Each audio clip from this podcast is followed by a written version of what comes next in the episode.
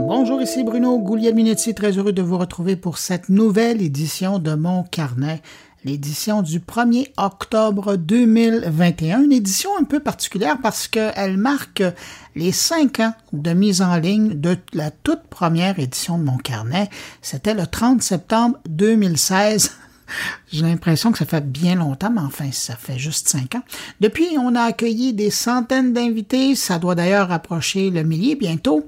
Euh, et j'ai la chance d'avoir eu et d'avoir encore aujourd'hui des collaborateurs généreux de leur temps qui s'investissent pour partager leur passion avec vous. Parce que je vous rappelle qu'il n'y a pas de Cube Radio, de Radio-Canada, de Bell Media ou de Cogeco derrière mon carnet. Mon carnet, c'est un podcast indépendant. C'est fait par des passionnés du monde du numérique.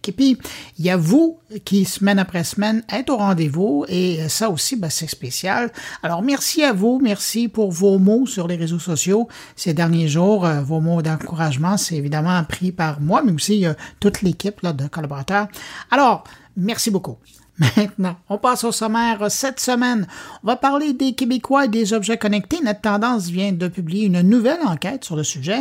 Et tiens, parlant d'objets connectés, on va parler avec le patron de AIoT Canada, une association canadienne qui a pour mission d'accélérer l'adoption de l'intelligence artificielle pour les objets connectés au pays.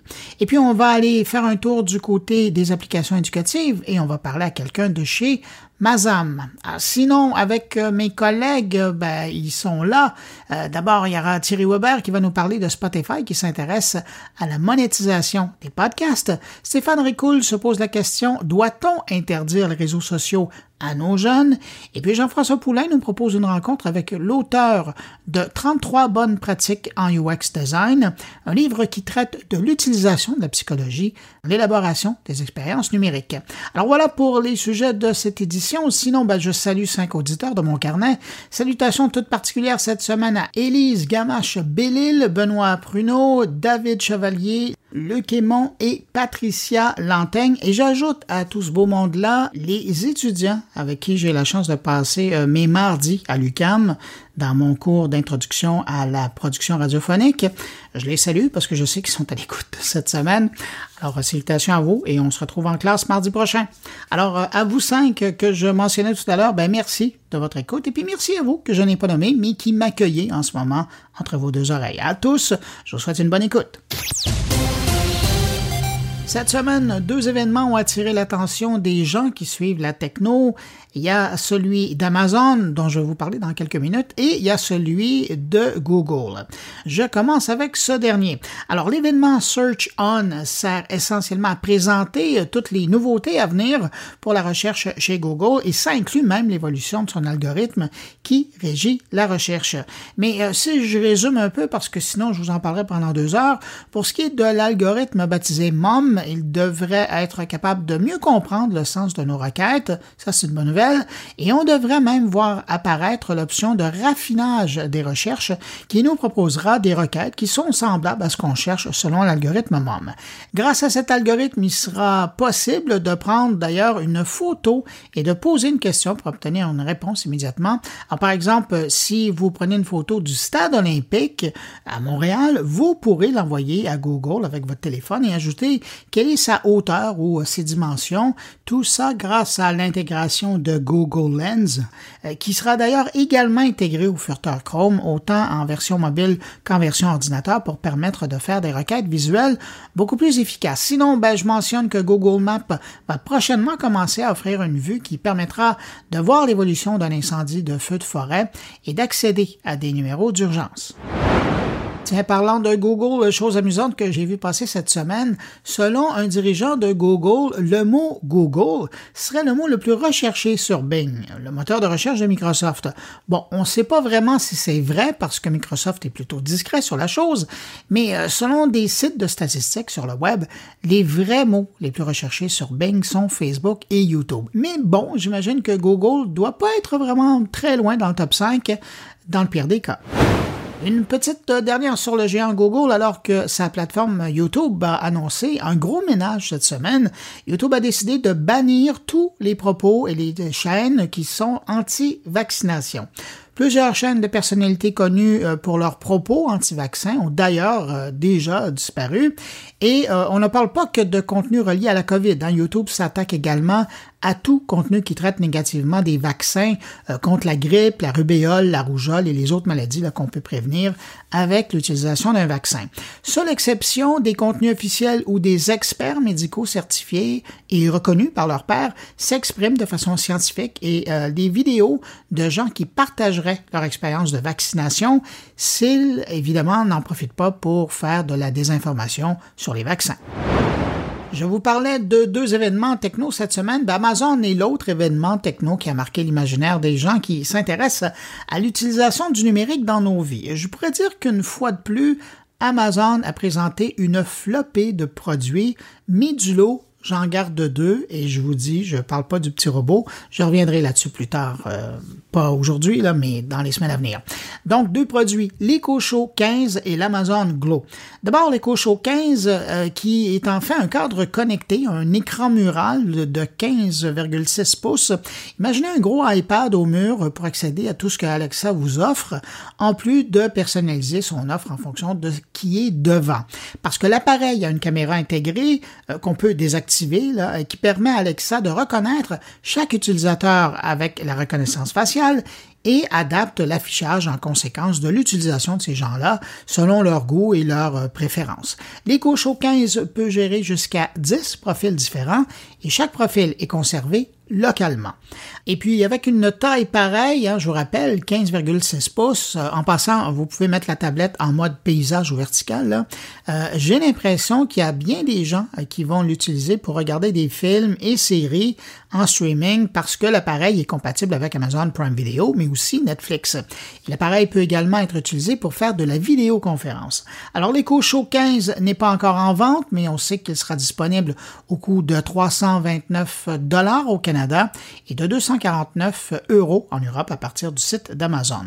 Aucune date de commercialisation euh, n'est officiellement annoncée pour le moment, mais bon, ça devrait être disponible avant Noël. L'autre appareil, c'est un autre écran, mais également doté d'un projecteur pour les enfants et il sert essentiellement à permettre aux enfants de garder un lien ludique avec des proches qui sont à distance.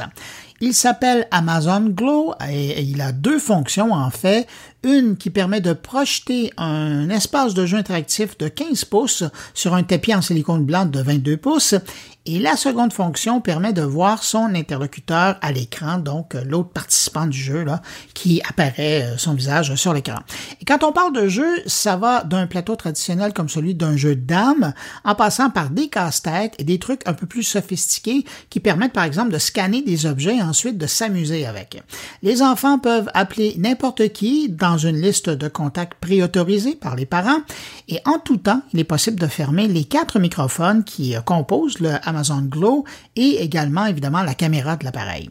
Le truc chouette là-dedans, c'est qu'à l'autre bout de la conversation, l'interlocuteur, lui, peut utiliser une application gratuite pour voir et jouer à distance avec l'enfant, donc pas besoin d'acheter un autre Amazon Glow à grand-papa, grand-maman ou à la sœur ou aux parents qui habitent peut-être pas avec l'enfant. L'application est disponible autant sur iOS que Android et pour le moment, Amazon Glow sera disponible uniquement aux États-Unis mais on présume que si ça va bien, ça sera disponible ailleurs dans le monde. Question probablement de faire un peu d'ombre aux offres de trousses bureautiques de Microsoft et de Google. Il y a Apple qui euh, vient de mettre à jour ses applications iWork, des mises à jour gratuites pour les applications Page, euh, Keynote et Number, euh, qui permettront la création de documents plus faciles à lire et à écrire dans Page, l'arrivée des vues vidéo en direct d'un présentateur dans Keynote et de nouvelles fonctions d'organisation dans Number. Dans cette mise à jour, Apple intègre également de nouvelles fonctionnalités qui euh, permettront maintenant de sélectionner du texte et de le traduire rapidement à même l'interface de l'application dans plus de 11 langues. Vous connaissez probablement Dropbox euh, comme service de stockage en ligne, mais Dropbox semble vraiment vouloir faire plus. Il y a quelques mois, il lançait son service de gestionnaire de mots de passe et puis maintenant, le service vient de lancer un nouvel outil de capture pour faciliter la vie des gens qui misent sur les outils collaboratifs. L'outil baptisé Capture, c'est pas vraiment original, mais ça dit ce que ça fait, est déjà disponible en version bêta pour ceux qui sont intéressés et permet donc d'associer un commentaire vidéo et des annotations à une capture que vous auriez déjà faite. Le genre d'outil qui permet d'envoyer une courte présentation pour expliquer quelque chose simplement plutôt que de faire une grosse présentation ou organiser une vidéoconférence. Cette semaine, l'Académie de la transformation numérique de l'Université Laval a fait paraître une nouvelle édition du Net Tendance qui porte cette fois sur l'utilisation des objets connectés par les Québécois. Et la bonne nouvelle là-dedans, c'est qu'aujourd'hui, un adulte québécois sur deux utilise un objet connecté à la maison dans son quotidien. Pensez aux assistants intelligents, évidemment, mais ça peut aussi également être des électroménagers qui sont branchés, des thermostats et plein d'autres euh, articles. L'étude démontre également que durant la pandémie, les Québécois ont fait des pas de géant dans l'adoption de ces appareils et se compare maintenant aux Américains, loin devant l'Europe. Pour revenir sur les faits saillants de cette enquête, je rejoins à l'instant Claire Bourget de l'ATN de l'Université Laval. Bonjour Claire Bourget. Bonjour Bruno. Claire, ah, évidemment, on en a parlé pendant la dernière année. Hein, le, numérique a été au cœur de nos vies, malgré nous. Mais là, c'est intéressant de voir, puis j'étais curieux de vous entendre là-dessus, de voir comment donc les Québécois adoptent les, différents objets intelligents dans leur quotidien. Bien, effectivement, euh, notre de toute dernière mesure euh, de l'année courante, ce qu'on voit, c'est maintenant, c'est à peu près un adulte québécois sur deux qui possède un objet connecté pour la maison. Puis on regarde, nous, ça fait, ça fait quatre ans qu'on fait cette mesure-là. Euh, puis c'était passé, en fait, ça a doublé, c'est passé de 24 à, à 47. Donc, on, donc, un sur quatre à maintenant un sur deux, c'est énorme comme Un sur deux, c'est une grosse augmentation en relativement pas tant de temps que ça. Comment vous expliquez ça, vous qui surveillez les Québécois? Comment ça s'explique? Les gens, ce qu'ils nous disent au niveau des motivations à utiliser euh, ces, produits, ces appareils, c'est que d'une part, ben, ça sert à leur bien-être dans le foyer. Ça sert à la sécurité, à hausser la, le sentiment de sécurité. On sait si euh, on est à l'extérieur de la maison, puis on, on a oublié, euh, je ne sais pas, sur son, euh, son, four intelligent, on a oublié des, des ronds ouverts, ben, on va avoir l'information. Donc, ça, c'est utile. La même chose, ben, je prends l'exemple des fuites d'eau. Maintenant, avec tout l'appareillage, ça permet de détecter les fuites d'eau à temps pour que ça limite euh, beaucoup les dégâts. Alors, en fait, on voit que ça répond à un besoin. Moi, je disais il y a, peut-être deux ans, je disais, OK, ces produits-là, euh, les gens les connaissent peu. Fait que souvent, ils vont nous dire pourquoi on n'adopte pas ces produits-là, mais c'est parce qu'on n'en connaît pas euh, leur utilité. Alors, c'est sûr que si je ne connais pas l'utilité de quelque chose, je vais, certainement pas m'y intéresser. c'est ça qu'on voyait. Là, cette année, on le voit moins parce que, bon, il y a une commercialisation, il y a du marketing qui, se fait autour euh, de, ces, euh, de ces produits. Puis en même temps, euh, ça répond à, un réel besoin pour améliorer le bien-être du foyer comme vous le disiez dans votre réponse, quand on parle d'objets intelligents, euh, d'appareils intelligents, c'est large. Hein. Mais en particulier, moi, dans le domaine, ça, j'aime beaucoup suivre cette, actualité-là, dans le domaine des enceintes intelligentes, euh, c'est fou. Moi, je me souviens, de, il n'y a pas tellement longtemps, on parlait de 7% de la population qui en avait. Et là, cette année, quand on regarde votre enquête, on est rendu à 25% des adultes euh, québécois qui, qui en possèdent un. Oui, on est à un adulte sur quatre cette année euh, qui dit euh, posséder à la maison euh, une enceinte intelligente, quelle qu'en soit, bien sûr, la, marque. Mmh. C'est ça. Puis, c'est intéressant parce que, ben, en fait, c'est ce produit, dans les, différents produits qu'on a sondés, c'est celui-là qui a connu la, la, hausse la plus importante. Puis après ça vient les électroménagers connectés. Puis ce qu'on voit aussi, euh, si je prends l'exemple des, des électroménagers euh, connectés, mais c'est vrai aussi dans, le cas des, enceintes, on voit que c'est les adultes euh, plus jeunes, si on veut, en bas de 35 ans principalement, qui vont s'intéresser puis qui vont acheter ces, ces produits-là. Puis de façon générale, le niveau de satisfaction des usagers, c'est quand même, quand même assez grand. Là. On est dans pas de 90 fait que Les gens qui utilisent ces, appareils euh, en sont, de façon générale, relativement satisfaits. C'est intéressant quand on regarde maintenant comment on contrôle tous ces objets connectés dans la maison. On a l'image de l'appareil à laquelle on parle et euh, qui, fait bouger, qui contrôle tout, mais ça reste que, selon votre enquête, les Québécois utilisent encore le, permettez-moi d'utiliser l'expression, le bon vieux téléphone intelligent pour contrôler tout ça. Oui, euh, ben, on voit cette année, il y a peut-être une, légère diversification des, de l'appareillage utilisé pour connecter, euh, communiquer avec nos appareils intelligents, mais c'est vraiment le téléphone intelligent qui arrive euh, numéro un.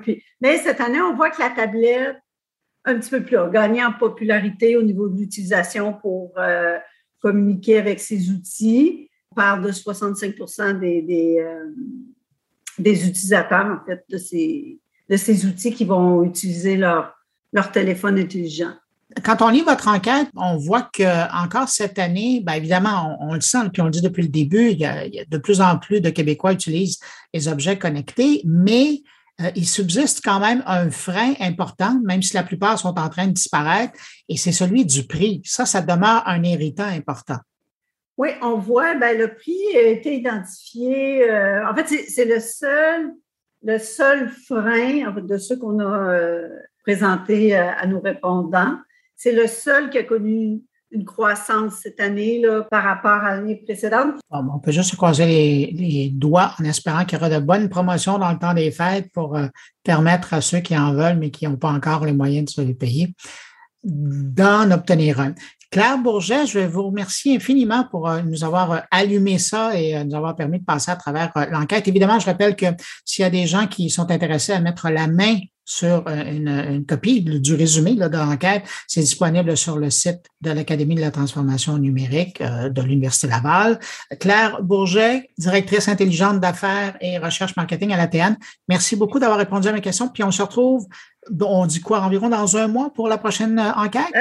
Oui, dans un mois, alors qu'on rendra public les résultats sur les services bancaires en ligne. Ah, ça, ça va être une bonne enquête. Merci beaucoup, Claire. Ça fait plaisir.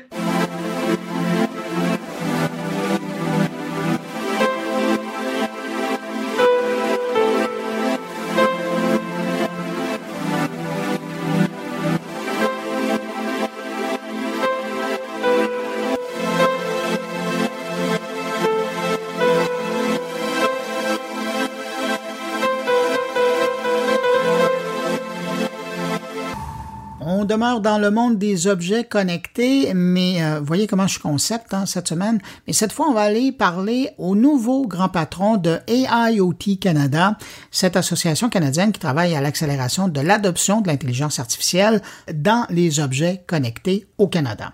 On retrouve donc sur Zoom Michel Langelier, le nouveau président directeur général de AIoT Canada. Bonjour Michel Langelier. Oui, bonjour. Michel Angelier, ben d'abord, félicitations pour euh, cette nomination euh, comme grand patron maintenant de AIoT Canada. Merci beaucoup je ne sais pas pourquoi, mais j'ai l'impression que c'était comme un naturel pour vous parce que d'une part, l'intelligence artificielle, ça a toujours été là, l'innovation, les objets connectés, c'est un domaine, euh, puis je regarde dans votre parcours là, des, dernières, des dernières années, évidemment, on pourrait parler du CIFRIO, mais, vous avez fait d'autres choses, vous avez réuni des communautés entières autour de thèmes comme ça qui, touchaient les objets connectés, qui touchaient l'intelligence artificielle. Qu'est-ce que ça représente pour vous de diriger euh, AIoT Canada à ce moment-ci? Ben, euh, dans mon dernier cycle euh, de carrière, euh, Bruno, je dois t'avouer honnêtement que pour moi, je suis très heureux de pouvoir continuer le passage que j'avais amorcé. Et puis, évidemment, dans les 14 derniers mois, avec la COVID, etc., j'ai eu des petits pépins de santé, mais là, je reprends du collier. Je suis très heureux de voir que c'est une organisation que j'avais aidé a trois ans à se former et que euh, lorsqu'ils ont su que finalement je reprenais du service, euh, immédiatement ils m'ont contacté. Puis euh, c'est sûr qu'il y a eu des tractations pour que j'arrive en poste, mais pour moi, c'est comme les gens avec qui je vais collaborer, c'est une continuité de parcours. Pour les gens qui ne connaissent pas l'association, quel est son rôle? Son rôle, c'est euh, vraiment de regarder qu'est-ce qu'on appelle l'Internet des objets, donc euh, tous les objets connectés, puis de regarder euh, comment ça va optimiser l'IA. Donc, je donne un exemple. On part en voyage, on est assuré, on a des, des, des, capteurs partout dans la maison pour détecter les fuites d'eau. Et là, on pourrait en voyage euh, être euh, alerté par le fait qu'il y a une fuite d'eau euh, qui arrive dans une certaine pièce et peut-être à la limite même fermer un, vecteur à l'intérieur de ça. Et dans tous les nouveaux patrons de construction, maintenant, on s'en va dans qu'est-ce qu'on appelle l'émergence des patrons numériques qui nous permet justement de pouvoir amener de l'intelligence euh, en arrière de toute l'infrastructure des travaux de construction. Puis là, c'est un exemple très concret pour monsieur, madame, tout le monde, mais je présume que vous êtes aussi très présent dans le domaine de l'industriel et du manufacturier. Oui, parce qu'au départ, euh, l'organisation est vraiment une organisation d'industriels pour les industriels. Euh, là, je l'explique peut-être, je le vulgarise pour aider les auditeurs, euh, mais grosso modo, c'est ça. Et nous, on est intéressés de regarder comment on peut promouvoir, accélérer l'adoption de ces technologies-là pour permettre justement, je dirais, une meilleure compétitivité de notre industrie, pas juste euh, nationalement, mais aussi euh, à l'échelle internationale. Il ne faut pas se le cacher. Euh, Montréal été très précurseur avec l'intelligence artificielle, a bâti quand même une très belle grappe autour de tout ça, mais en même temps, ça prend les tuyaux, ça prend toute la connectivité. Donc, c'est là que, en faisant des synergies, euh, ben, à ce moment-là, on est capable euh, de, de, faciliter l'utilisation et l'adoption de toutes ces technologies-là. Vous m'amenez à ma prochaine question. Est-ce que, sachant le, statut et le savoir-faire que Montréal a développé au niveau de l'intelligence artificielle, est-ce que, puis sachant que l'Internet des objets, ça fait longtemps aussi que c'est dans le décor, est-ce que votre arrivée et, le travail de l'association, c'est pas un peu une suite logique là, pour profiter du momentum qui existe? Mais là, on parle de Montréal, mais c'est aussi, vrai ailleurs au pays. Ben, en fait, qu'est-ce qui est intéressant euh, avec Montréal, c'est que euh, on a eu la vision, et ça c'est très intéressant parce que euh, avec la vision, ça a amené le branding, ça a amené des talents, ça a amené des investissements, ça a amené un écosystème au niveau de l'intelligence artificielle. Par contre, peut-être le parent pauvre de tout ça, c'est qu'on a peut-être oublié de bâtir vraiment l'industrie de l'Internet des objets qui, elle, va propulser l'utilisation des données de manière plus tangible pour les industriels, que ce soit du B2B ou vers les consommateurs aussi, parce que, exemple, je pense à la santé connectée, euh, les bracelets euh, qui, qui alertent la famille advenant que euh, personne aînée euh, subit, subisse une chute, par exemple. Ben, c'est de l'intelligence artificielle dans l'objet connecté et c'est au service finalement de la population euh, comme telle. Puis il y en a beaucoup euh, d'autres exemples comme ça. Là. Ben, je vous écoute, puis je vois que vous avez du travail sur la planche. Absolument. Michel Angelier, merci d'avoir trouvé du temps dans votre horaire de nouveau PDG de AIoT Canada pour répondre à mes questions. Puis ben, je vous souhaite euh, un long, long, long séjour, puis surtout de trouver écho à, tout le travail que vous allez faire, parce que je sais que comme, euh, comme maître d'œuvre dans des dossiers numériques, vous êtes bien bon.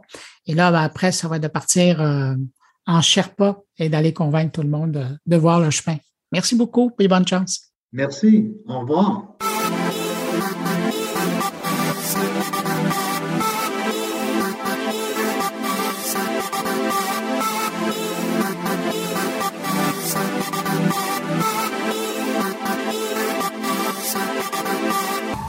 Bon, maintenant, on sort des objets connectés pour se brancher sur le monde des applications éducatives.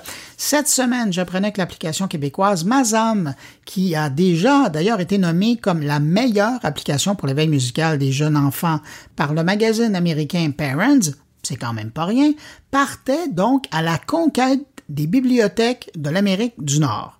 J'étais curieux d'en savoir un peu plus sur l'application, mais également sur cette approche stratégique de l'éditeur québécois.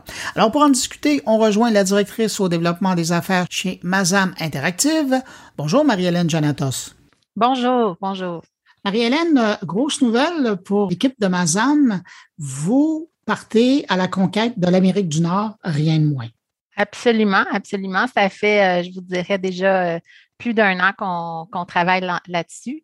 et en fait, même, bon, on est une jeune startup quand même qui a, lancé son premier produit en 2019, mais la pandémie a légèrement ralenti nos activités, notre déploiement, même si on est dans un secteur qui, dans le fond, euh, va bénéficier, je crois bien, de la pandémie. Mazam, c'est une, ça a commencé avec une application ludo-éducative qui se sert de la musique classique, dans le fond, pour le développement global des enfants. Donc, c'est une application musicale euh, mais beaucoup plus que ça parce que c'est vraiment basé sur euh, de la recherche. On a collaboré avec la chaire de recherche en musique et apprentissage euh, du Canada, qui était à l'Université Laval, et toute une équipe de, de pédagogues. et on se base vraiment sur une méthode scientifique qui se sert de la musique classique, de la musique en fait. Nous, on a choisi d'utiliser de la musique classique, évidemment, mais on se sert de la musique dans le fond pour vraiment venir soutenir le développement de l'enfant. Donc, on parle de son développement social, cognitif, émotionnel. Euh, et on le sait, les recherches le démontrent, euh, la musique euh, peut avoir vraiment des bienfaits énormes sur, le développement des enfants et même chez les adultes aussi. Et puis là, euh, moi, je le connais parce que j'ai découvert votre application par le biais euh, de la Grande Bibliothèque euh, du Québec, mais mm-hmm. vous êtes aussi à la Bibliothèque de Québec, vous êtes disponible là. je lisais aussi qu'à certains endroits au Canada, dont la Bibliothèque publique d'Edmonton, vous disiez, hein, vous êtes jeune, mais quel est le retour que vous avez des utilisateurs jusqu'à maintenant?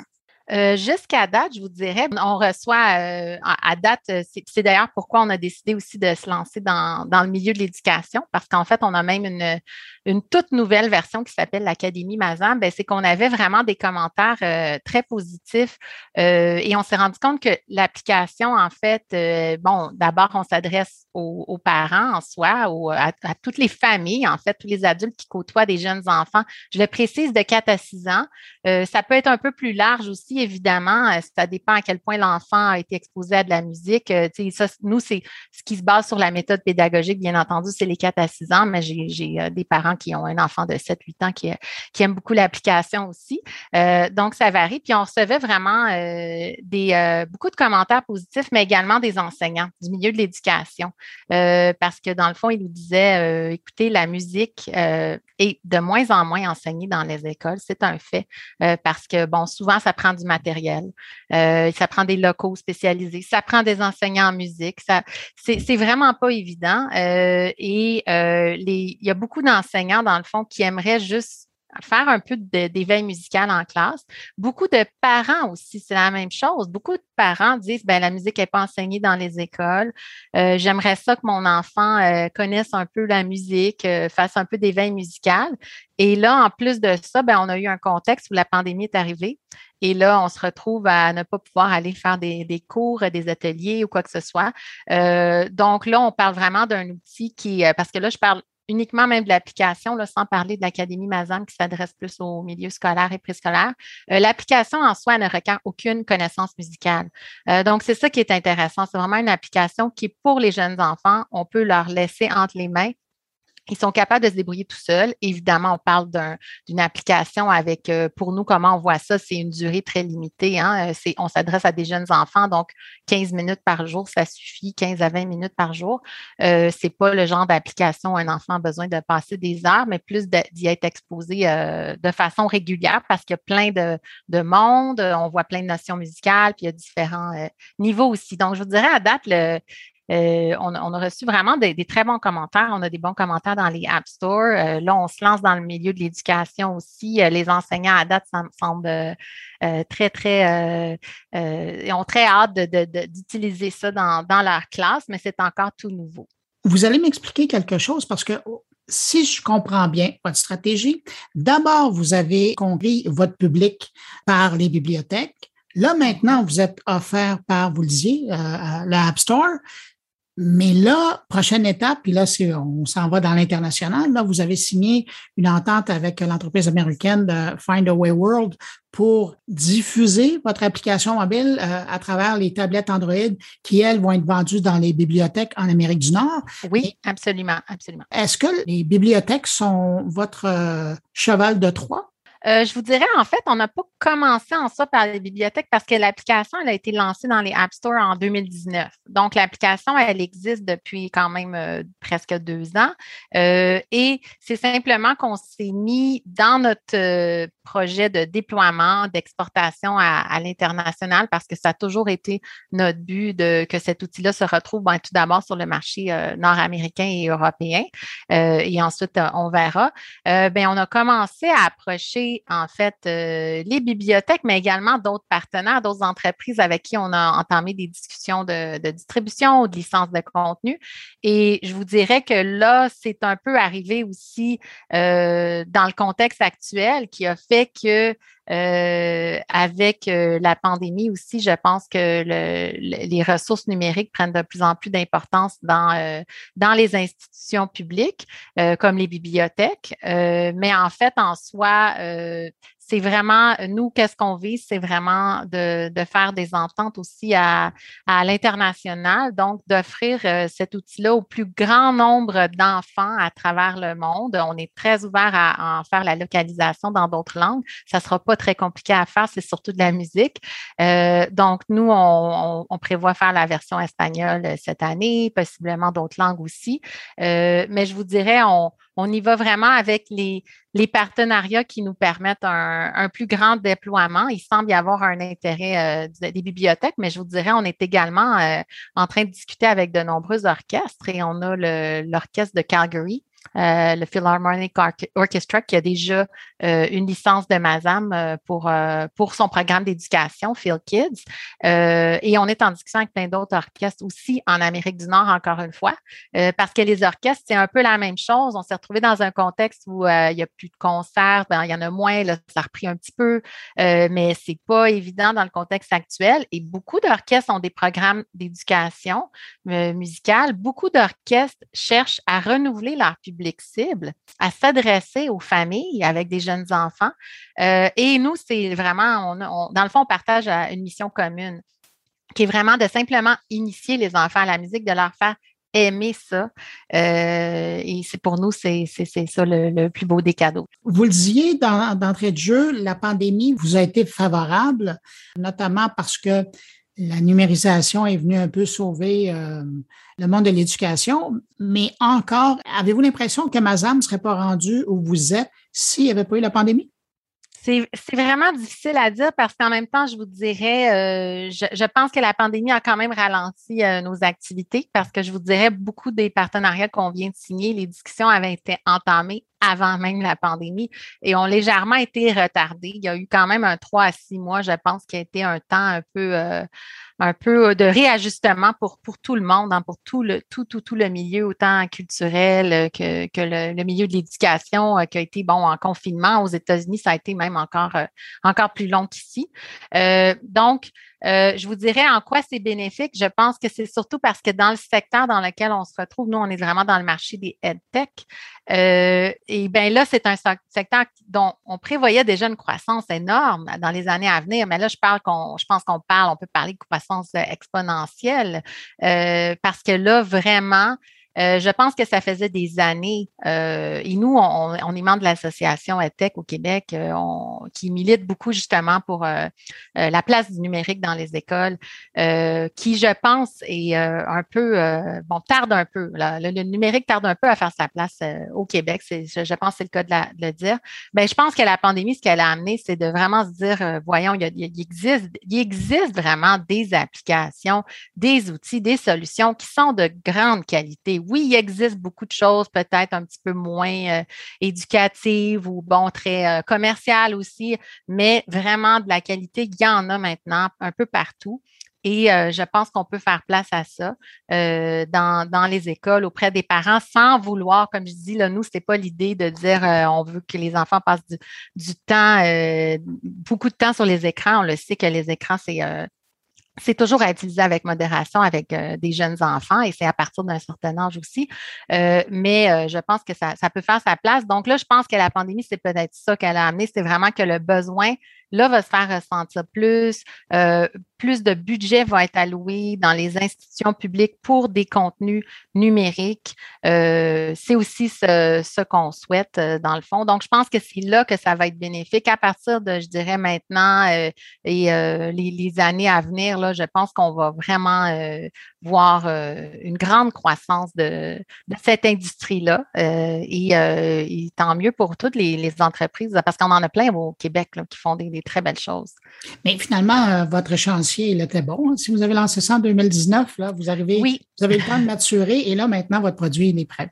Absolument, absolument. Je pense que c'est vraiment, euh, écoutez, notre euh, président, c'est François Mario Labbé, qui est également le fondateur de la maison de disques de musique classique euh, Analecta.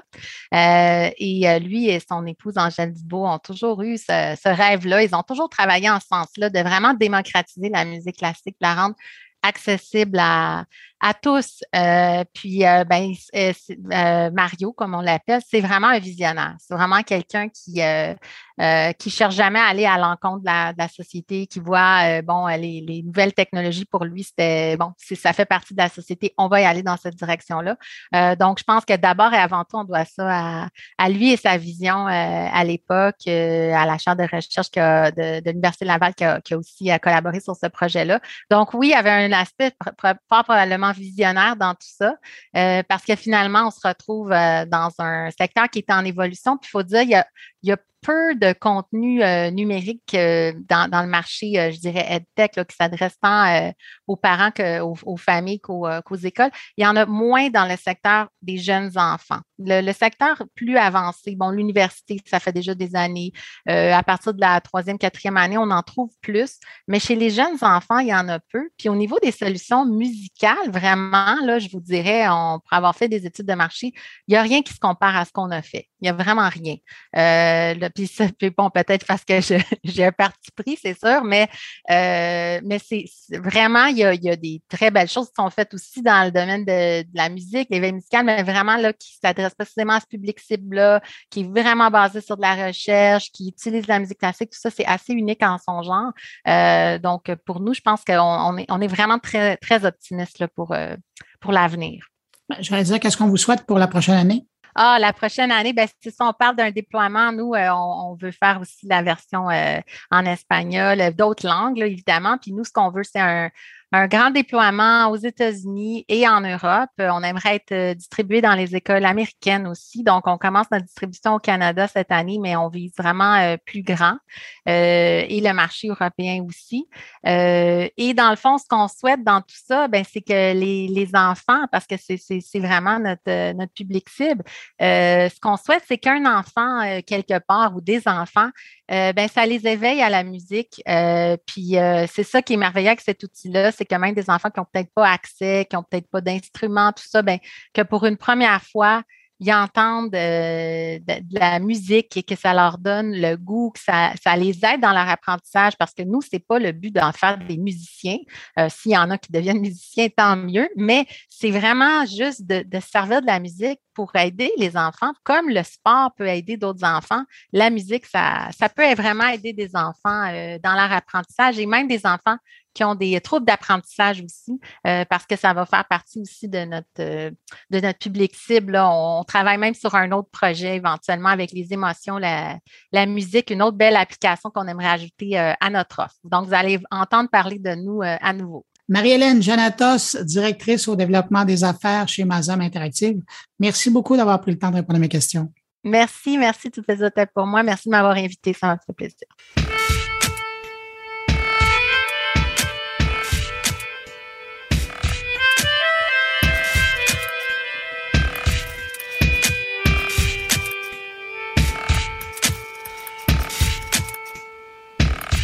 Place à mes collaborateurs maintenant. Cette semaine, il y a Thierry Weber qui nous parle de Spotify, qui poursuit son développement dans le monde du podcast et s'intéresse maintenant à la monétisation des balados. Bonjour Bruno, bonjour les auditeurs de Mon Carnet. Ça y est, c'est officiel, Spotify se lance dans la monétisation des podcasts. Et oui, le numéro mondial du streaming euh, musical Spotify va bientôt rendre certains podcasts payants. Après un test euh, effectué aux États-Unis, la plateforme a annoncé qu'elle allait elle aussi proposer aux créatrices et aux créateurs français des outils pour monétiser leur contenu grâce à de la publicité ou des abonnements payants. Euh, les créatrices et créateurs de, de contenu audio pourront à l'avenir proposer un abonnement allant de 1 à 5 francs par mois qui s'ajouterait au prix de l'abonnement à la plateforme. Alors dans ce nouveau euh, modèle économique, il sera également possible pour les éditeurs et les éditrices de choisir leur coupure publicitaire, un peu comme sur YouTube d'ailleurs, ou d'intégrer légalement des musiques à leur podcast grâce à une bibliothèque de sons. Et là, pour le coup, Spotify est, sacrément euh, garni. Bah avec cette nouveauté, Spotify rejoint ainsi euh, Apple qui propose déjà ce, service sur, sur Apple Podcast. Un service auquel il n'y a pas forcément tout le monde qui adhère, en tout cas discussion faite avec certains de mes collègues et autres euh, producteurs de contenu sur ce médium fantastique qu'est le podcast. Il n'y a pas tout le monde qui est super chaud à l'idée de eh bien de, proposer du, contenu payant. Là, je parle bien évidemment de celles et ceux qui produisent du contenu en natif, un peu à l'image de mon carnet, qui est exclusivement fait sur ce support, sur ce médium, et qui, euh, bah, comme vous le savez, est proposé euh, gratuitement. Parce qu'il faut savoir aussi une chose, c'est qu'Apple Podcast propose effectivement cette euh, fonctionnalité qui vous permet de monétiser vos contenus, mais il faut d'abord payer pour pouvoir s'y lancer. Une chose un petit peu euh, particulière, sachant que depuis 2004-2005, on est tous à, bien oui, à quelque part à contribuer l'image du podcast hein, depuis qu'il existe, depuis que Dave Weiner, Adam Curry s'étaient lancés à syndiquer des contenus sur du flux RSS. Et eh bien voilà, maintenant avec euh, des Deezer, des Spotify, des Anchor, avec euh, toutes ces plateformes et même même Google avec Google Podcast, c'est enjoint comme ça à proposer du, contenu euh, syndiqué qu'on peut écouter où on veut, quand on veut, eh bien tout ça à la base était gratuit, voilà, depuis depuis les débuts et, l'avènement du, du podcast. Alors on va voir euh, l'évolution de ce marché numérique, hein, parce que jusqu'à présent euh, Spotify se contentait de référencer les liens d'écoute des programmes sur sa plateforme et il percevait aucun revenu. Bah c'est un peu normal hein, puisqu'en faisait en fait il faisait que de l'agrégation. Donc du coup euh, se retrouver effectivement à rendre payant tout ça, on va voir si ça s'applique à uniquement aux productrices et producteurs de contenu qui décident de le faire ou si Spotify à l'image d'une autre expérience dont j'ai complètement zappé le nom, euh, c'était carrément euh, permis d'oser monétiser quelque chose que vous pouviez euh, trouver gratuitement sur différents flux RSS.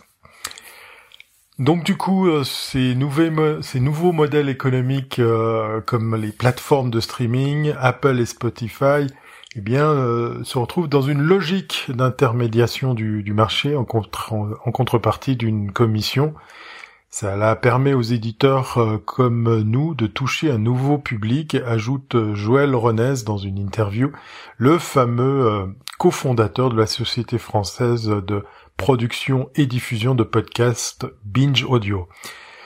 Voilà, affaire à suivre, j'ai envie de dire, même si de mon côté, j'ai l'impression que c'est pas le gros rush pour les producteurs de contenu de podcasts natifs que de les proposer maintenant en payant.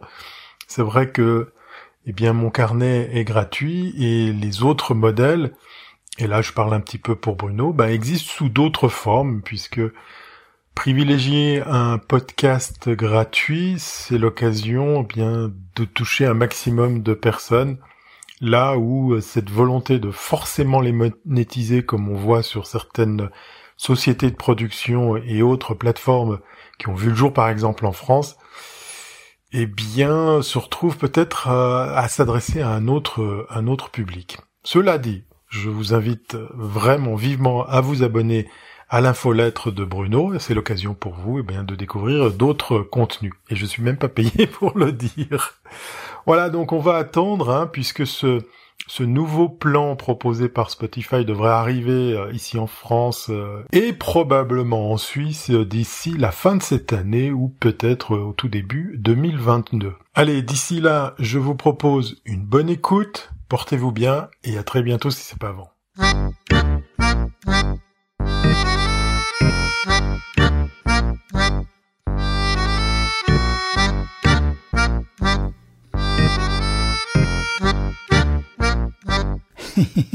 Merci Thierry pour la publicité gratuite pour l'infolette euh, de mon carnet. Euh, autour maintenant de Stéphane Ricoul euh, qui s'intéresse cette semaine aux réseaux sociaux et à nos enfants. Sa question est simple, doit-on ou non interdire les réseaux sociaux à nos jeunes enfants?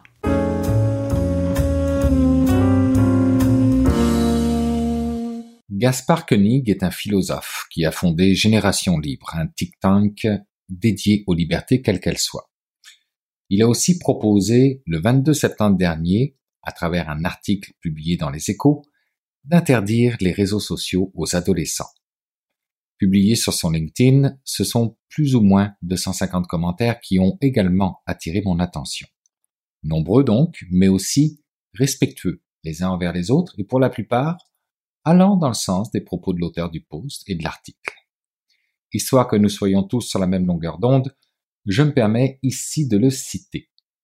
Autant l'État doit laisser les citoyens majeurs vivre leur vie, autant il a tout son rôle à jouer pour émanciper socialement et intellectuellement les mineurs, y compris par la contrainte.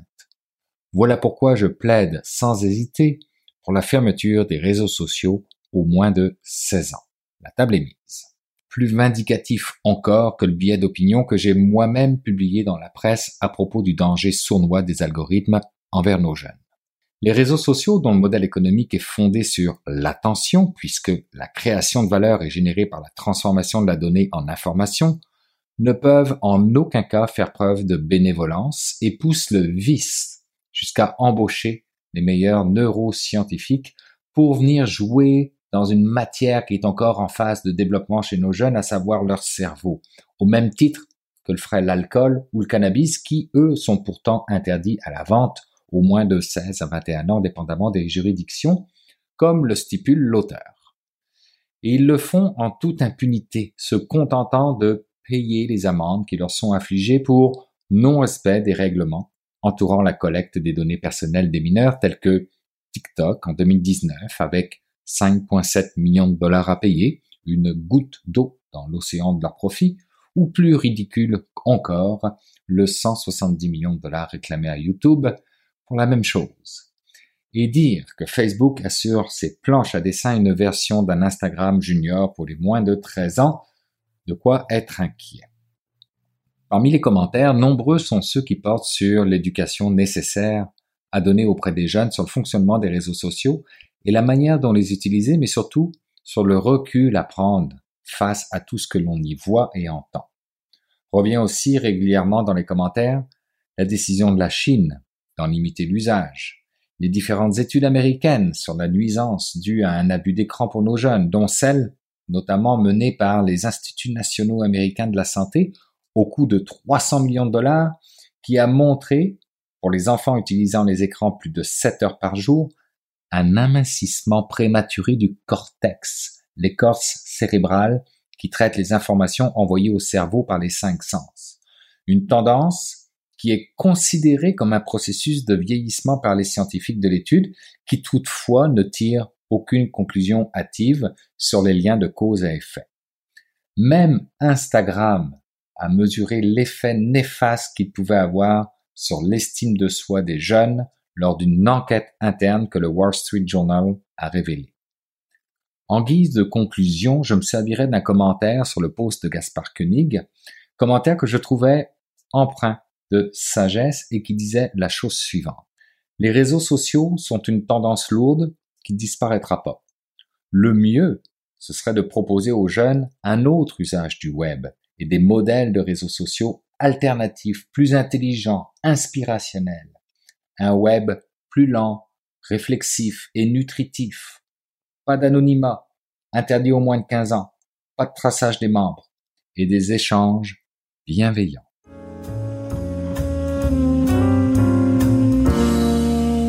C'est maintenant le temps d'aller rejoindre mon ami Jean-François Poulain pour parler UX. Salut Jean-François. Bonjour Bruno. Jean-François, cette semaine, on parle de psychologie et de UX. Ben oui, puis on, a l'impression que c'est euh, carrément inclus avec toutes les entrevues qu'on a pu faire dans les, cinq dernières années. Euh, on, peut se dire que la psychologie fait partie de, l'expérience utilisateur, évidemment, puisqu'on parle à des humains. C'est pas nécessairement le cas de, de, tous mes collègues euh, designers ou autres d'avoir touché à ça dans le cadre de leur pratique. Et j'ai trouvé intéressant parce que j'ai croisé un article de mon invité de cette semaine, Liv Danton, euh, Danton Lefebvre, euh, qui est UX designer euh, dans, en France, dans la région de Nantes, et qui a écrit un livre sur ça, sur, la, sur la psychologie. Elle a même écrit, j'aime bien, c'est 33 bonnes pratiques en UX design. Et en dessous, c'est les fondamentaux de la psychologie numérique. Donc, elle, touche vraiment, elle fait vraiment un lien euh, dans son livre entre les éléments de psychologie, euh, un petit peu comme on l'avait vu avec une entrevue qu'on avait fait avec Celia Odent il y a quelques mois. Euh, elle, reprend ça et systématise ça dans son livre. C'est très intéressant. Et, d'ailleurs, ce qui, qui, avait attiré mon attention dans l'article sur LinkedIn, c'est qu'elle en parlait en lien avec ces mêmes techniques-là appliquées aux équipes internes de production, soit les programmeurs dans ce cas-ci, pour les familiariser et les rendre plus, euh, les rapprocher finalement euh, euh, des gens à, qui ils parlent, donc à travers toutes ces notions de, de, psychologie. Donc, c'est donc cette entrevue-là cette semaine que je te propose. Jean-François, merci beaucoup pour cette rencontre. Et puis d'ailleurs, ben, si les gens qui voudront se procurer le livre est disponible, c'est aux éditions? C'est aux éditions Erol. On écoute tout de suite ton entrevue, puis on se retrouve la semaine prochaine. Parfait. Merci beaucoup, Bruno. À la semaine prochaine. Alors, je vais te raconter l'histoire. Euh, donc, euh, j'ai été sollicitée par euh, Open Classrooms pour leur cursus UX Design. Donc, ils proposent un cursus Bac plus 5 en UX. Et donc, ils m'ont sollicité pour deux cours et notamment un cours sur la psychologie numérique. Et euh, l'idée, c'était vraiment de connaître, euh, apprendre à connaître les utilisateurs et un peu les fondamentaux de ce qu'on doit connaître en sciences humaines quand on fait de l'UX.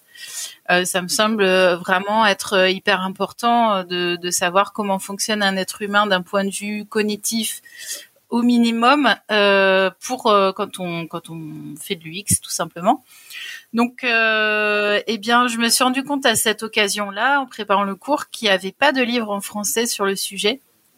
Et euh, donc j'ai identifié ce manque-là. Et puis surtout quand j'ai fait mon cours, euh, si tu veux, je me suis rendu compte que j'avais énormément de choses à dire et que euh, bon j'étais un peu frustrée euh, d'avoir juste euh, je crois que c'était huit modules sur huit sujets différents. Et donc je me suis pas arrêtée aux huit. L'idée c'est que bah, là j'en ai proposé 33 dans mon livre pour pour compléter un peu ce que j'avais à dire.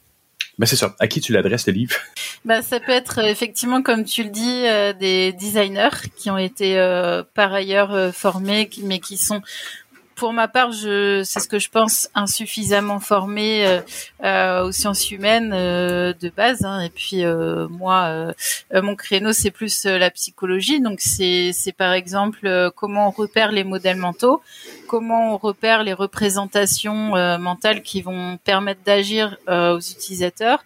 Aussi également comment fonctionne la mémoire, par exemple, la perception, qui permettent de s'orienter dans des interfaces, mais aussi de, de se rappeler qu'ils ont utiliser euh, telle ou telle application euh, six mois plus tard, de se dire ah, finalement oui euh, c'était hyper intéressant, je vais y retourner.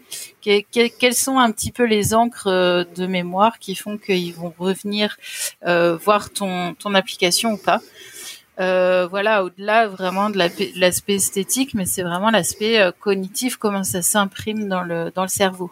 Qu'est-ce que tu entends par euh, dans, dans, ton livre, tu parles de design attractif. Est-ce qu'on parle du beau ou, c'est plus c'est plus large que ça? Euh, Non, c'est je, je parle plutôt d'un design qui serait bien bien fichu, euh, donc euh, bien organisé où euh, on peut facilement repérer les choses. C'est-à-dire qu'en tant qu'utilisateur, qu'on soit nouvel utilisateur ou qu'on soit un utilisateur habitué, eh bien on retrouve les éléments, on retrouve nos repères assez facilement, un petit peu comme dans maison finalement, euh, bon, toutes les maisons sont plus ou moins organisées de la même manière, mais il y en a où euh, on va facilement, on va tout de suite retrouver la casserole qu'on veut utiliser, par exemple, et puis il y a d'autres endroits où ça va être plus compliqué, on va devoir fouiller partout pour retrouver le, le bon élément.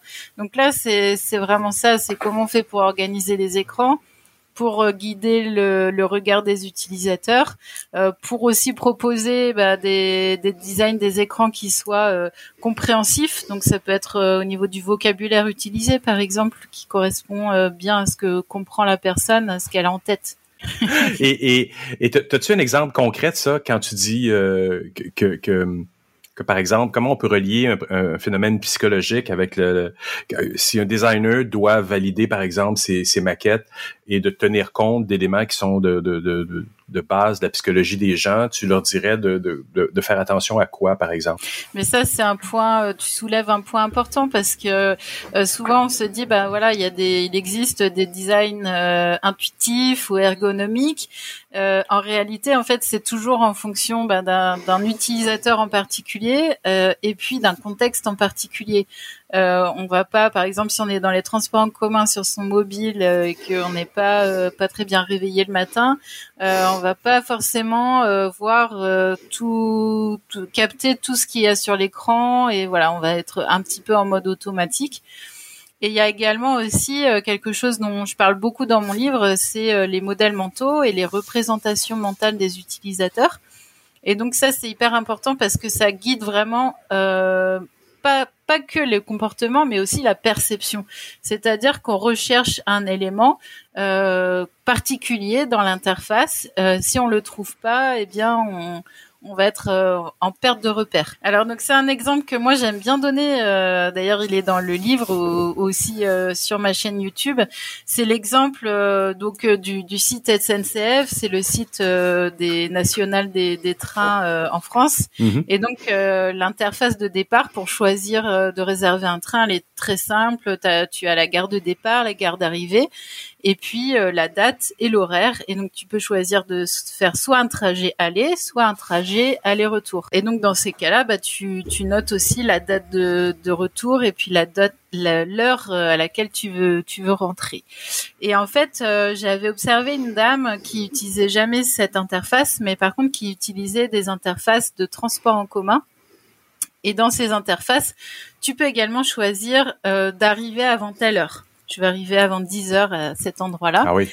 Et donc elle, elle a confondu euh, le retour, le chemin retour, avec euh, arriver avant un tel horaire. Et du coup, en fait, elle, elle était complètement bloquée. Elle est restée cinq minutes euh, sur le formulaire, qui est pourtant très simple. Hein. Il y a deux champs. Euh, euh, deux dates et deux horaires à remplir, donc et puis un bouton validé. Donc en termes euh, visuels, eh bien, il euh, n'y a pas de problème. On pourrait dire qu'il n'y a pas de problème, mais ce qui posait souci, c'était vraiment le modèle mental de cette personne qui était calé en fait sur ses expériences antérieures.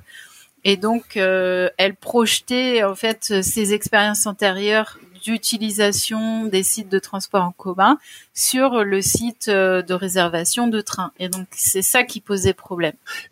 comment comment tu vois toi toute cette approche-là, on, donne un peu, ou tu donnes un peu un livre de recettes, euh, mais qui peut en même temps être mal utilisé.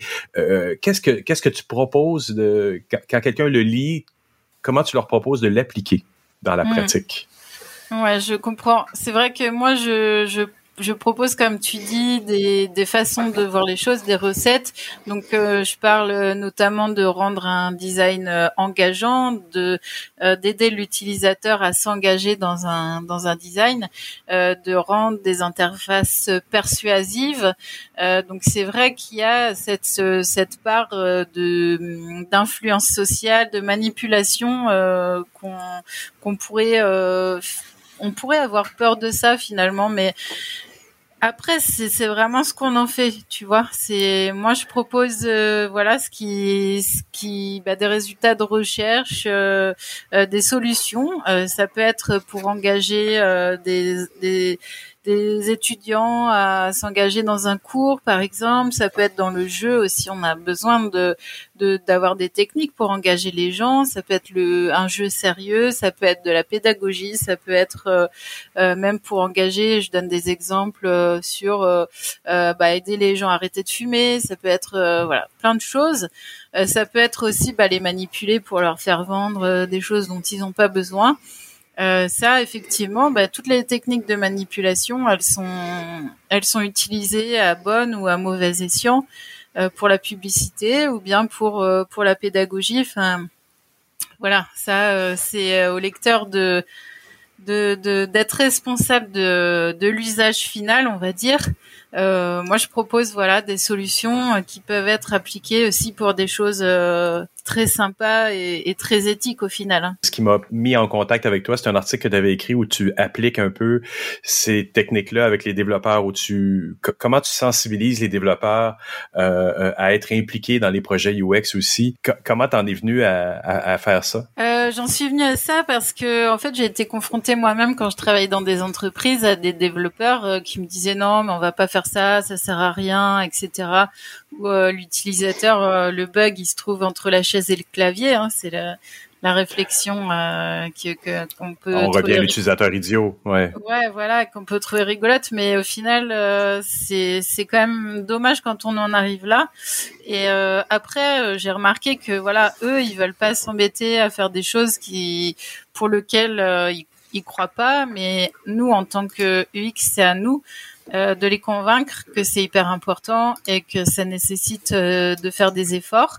Et euh, moi, je pense que il faut les engager en fait, leur faire comprendre ce qu'on fait, pourquoi on le fait, qu'est-ce qui est vraiment important. Et c'est pas c'est pas un manque d'empathie de leur part, c'est juste voilà, ils y ont pas pensé et puis ils ont autre chose à gérer et leur métier est déjà très complexe.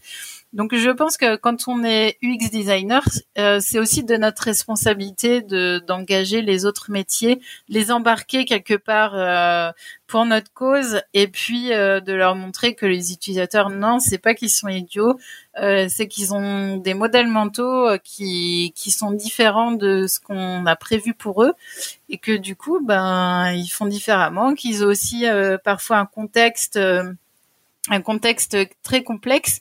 Je te, je te, je, te raconte juste une petite histoire. En fait, euh, une fois pour, euh, bah, j'étais au chômage et je suis allée voir euh, donc la conseillère. chez nous, on appelle ça le pôle emploi, donc c'est du bureau du chômage.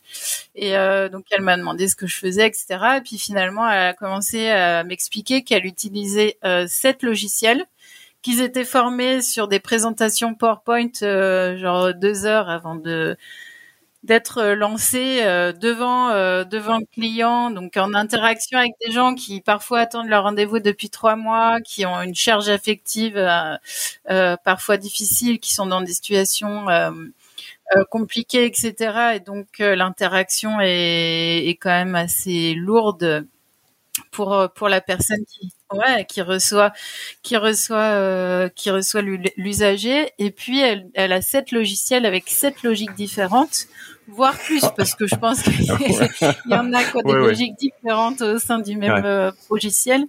Et donc, euh, voilà, c'est hyper compliqué pour eux. C'est une source de stress dans leur métier qui, euh, qui est impressionnante. Et on peut le comprendre. Hein. Mais qu'est-ce que tu proposes de mettre en place comme méthodologie à l'intérieur d'une organisation? Parce qu'on parle encore de psychologie là, pour faire comprendre les objectifs d'empathie qui sont les nôtres. Bah, il y a plusieurs euh, plusieurs choses. Alors euh, moi, dans mon activité, je propose euh, des formations d'une journée pour mieux comprendre les utilisateurs. Donc ça, ça peut être ah intéressant parce que peut y avoir vraiment les designers et peut y avoir aussi les développeurs, par exemple, qui participent. après, ça peut être s'il y a une équipe de du X designer, moi, ce que je, je pourrais leur conseiller, c'est de de montrer des, des extraits de tests utilisateurs pour montrer vraiment comment, euh, quels mhm. sont les raisonnements des utilisateurs. Donc vraiment des moments choisis. Hein, euh, leur faites pas une soirée diapo de trois heures, euh, voilà. C'est moins participatif un peu, oui. non, mais vraiment des moments hyper où on comprend que l'utilisateur est perdu, pourquoi pourquoi il est perdu, etc. Donc qui peuvent permettre vraiment à l'équipe en général de partager ces, ces choses-là. Et puis aussi un petit atelier que je vous propose de faire, euh, qui est simple aussi, c'est de remplir une carte d'empathie. On peut en trouver euh, sur Internet. J'en propose aussi mhm. euh, gratuitement sur mon site, mais de remplir cette carte d'empathie avec l'équipe pour vraiment essayer de... L'idée, c'est de se mettre à la place de l'utilisateur et de se dire, bah, dans quelle situation il est ou dans ou dans quelle situation il peut être amené à, être, quelles sont ses problématiques, euh, de quoi il a besoin, quel est son environnement extérieur, etc. Et donc euh, d'essayer de vraiment de, de, se mettre de ce point de vue de l'utilisateur déjà, je trouve que c'est un, un bon premier pas. Liv, j'aimerais te remercier beaucoup pour cette entrevue. Merci à toi. Ben voilà, c'est ainsi que se termine cette édition de Mon Carnet. J'espère que vous avez apprécié. Merci à nos invités, merci à Thierry Weber, Stéphane Ricoul et à Jean-François Poulain. Et merci également à Camille Brasseur qui a collaboré au montage de cette édition. Quant à vous qui m'écoutez encore entre vos deux oreilles, merci d'avoir été là jusqu'à la fin. On se retrouve la semaine prochaine pour une nouvelle édition de Mon Carnet. Je vous dis au revoir et surtout, portez-vous bien.